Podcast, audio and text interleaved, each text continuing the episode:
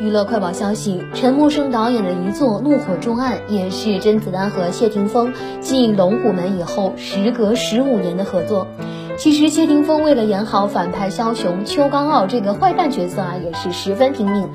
电影里有好几场拳拳到肉的打戏，谢霆锋都是不用替身，包括甄子丹用谢霆锋的头弹钢琴，甄子丹因为顾及到他的脸迟迟下不了狠手，谢霆锋后来在采访里表示自己求了甄子丹半个小时，他终于放心拍这场戏。